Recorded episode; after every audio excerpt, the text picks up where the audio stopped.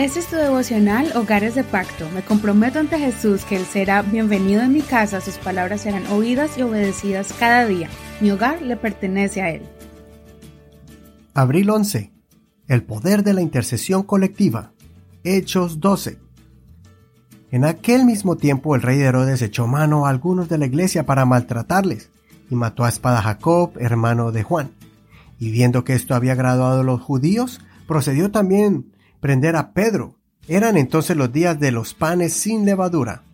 Y habiéndole tomado preso, le puso en la cárcel, entregándole a cuatro grupos de cuatro soldados cada uno, para que le custodiasen, y se proponía sacarle al pueblo después de la Pascua. Así que Pedro estaba custodiado en la cárcel, pero la iglesia hacía sin cesar oración a Dios por él. Y cuando Herodes le iba a sacar, aquella misma noche estaba Pedro durmiendo entre dos soldados, sujeto con dos cadenas, y los guardas delante de la puerta custodiaban la cárcel.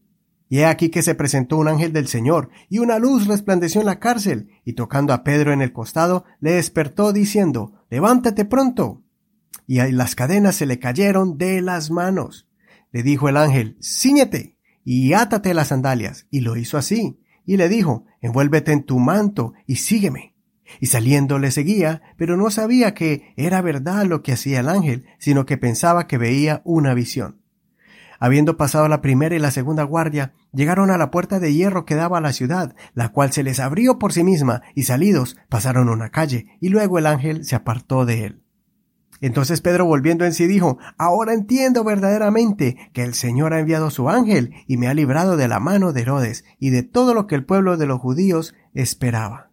Y habiendo considerado esto, llegó a casa de María, la madre de Juan, el que tenía por sobrenombre Marcos, donde muchos estaban reunidos orando.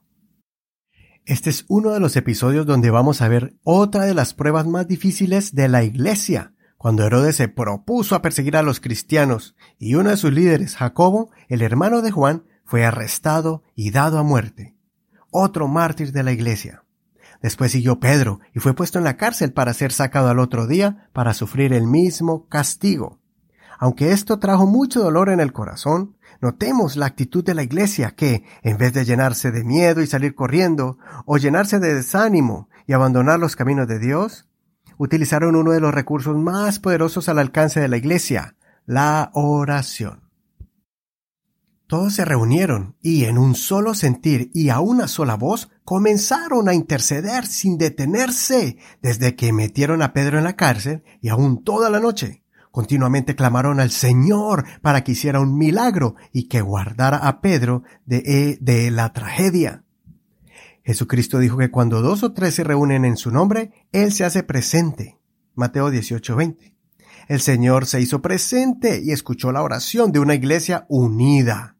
Esa oración intercesora produjo que ángeles salieran en la defensa de Pedro y lo sacaron de la cárcel de forma milagrosa. Esta vez, Pedro ya estaba en la lista de los sentenciados a muerte y unas horas antes de ser ejecutado, el Señor lo sacó. La historia termina de forma extraordinaria que hasta los mismos cristianos que estaban intercediendo se sorprendieron al, a, ver a Pedro tocando la puerta. Días después el juicio de Dios cayó sobre Herodes y murió de forma desagradable. Te animo para que te conviertas en un intercesor y te unas con alguien más. No sabes el poder que hay cuando un esposo se une con su esposa a orar por una misma necesidad y cuánto más si los hijos se unen con sus padres para pedir a Dios por el bienestar de su familia. No te confíes de que ya vas a la iglesia o vas un par de días a la semana y con eso basta. He visto matrimonios y hogares destruidos que asistían a la iglesia regularmente, pero no tenían el hábito de unirse espiritualmente para luchar de rodillas y cuidar que el enemigo entrara en sus hogares. Consideremos, ¿Hemos desarrollado una unidad fuerte de oración y adoración a Dios en mi hogar? Cuando tengo un problema en mi hogar me desespero y me desanimo o acudo a alguien que me ayude a interceder hasta que el Señor se manifieste con poder.